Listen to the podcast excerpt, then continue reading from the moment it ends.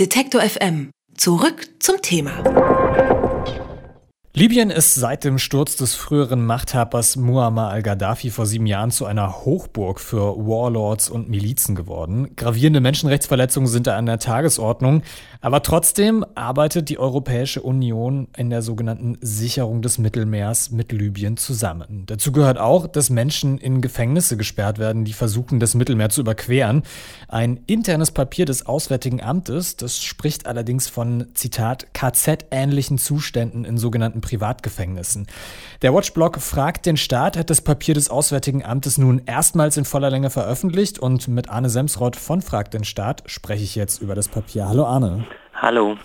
Ja, KZ ähnliche Zustände in libyschen Privatgefängnissen. Das gab es auch schon als Nachricht im Januar 2017. Das Papier veröffentlicht ihr aber erst jetzt. Was hat denn da so lange gedauert?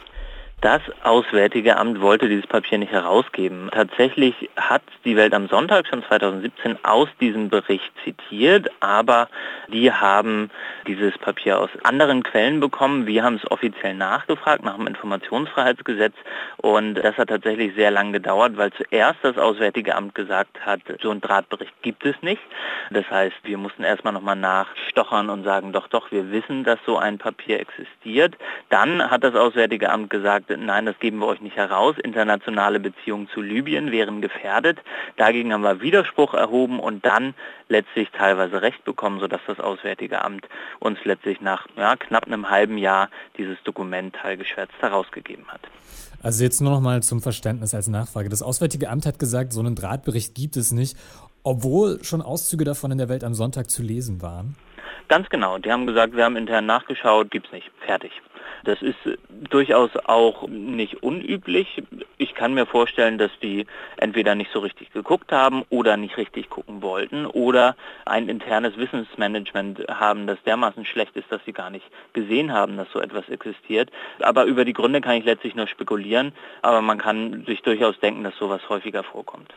Na gut, die letzte Version will ich mal nicht hoffen, so Stichwort Effizienz in der Regierungsarbeit. Welche Reaktion gab es denn bis jetzt auf diese Enthüllung, auf dieses Papier?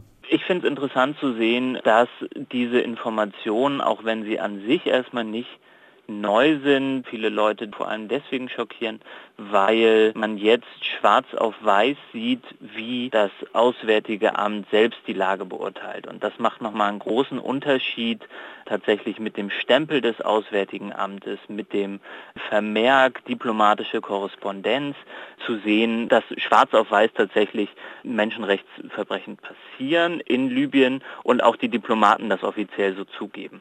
Und es macht einen Unterschied, ob nur daraus zitiert wird in einem Zeitungsbericht oder ob man in diesem Dokument selbst nachlesen kann, dass Exekutionen in Libyen an der Tagesordnung sind und tatsächlich Satz für Satz, Wort für Wort nachvollziehen kann, wie die Diplomaten selbst darüber berichten. Und das hat, glaube ich, bei vielen Leuten, die das dann selbst nachvollzogen haben, einen großen Eindruck hinterlassen.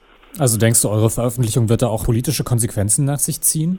Also wir sind ja nun nicht die Ersten, die in diesem Bereich was veröffentlicht haben und auch vorige Schilderungen haben nicht dazu geführt, dass Deutschland und die EU aufhören würden, mit Libyen zu kooperieren.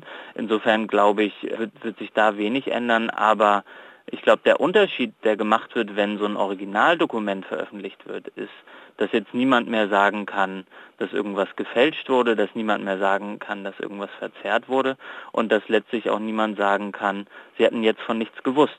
Es ist sehr klar, deutlich, die deutschen Diplomaten wissen, dass Menschenrechtsverstöße in Libyen an der Tagesordnung sind und trotzdem kooperiert die Europäische Union weiter mit Libyen. Warum kooperiert die Europäische Union denn weiter mit Libyen? Das ist so eine Frage, die sich mir jetzt stellt. Also wenn man das weiß, dann ist es ein bisschen schräg.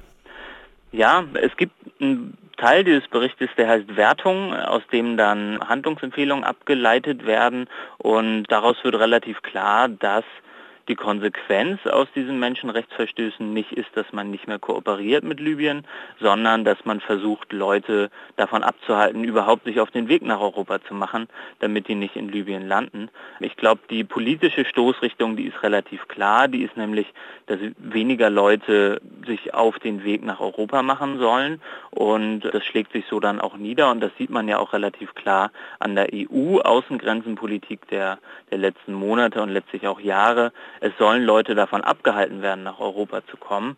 Und da geht man dann letztlich auch den Pakt mit libyschen Milizen ein.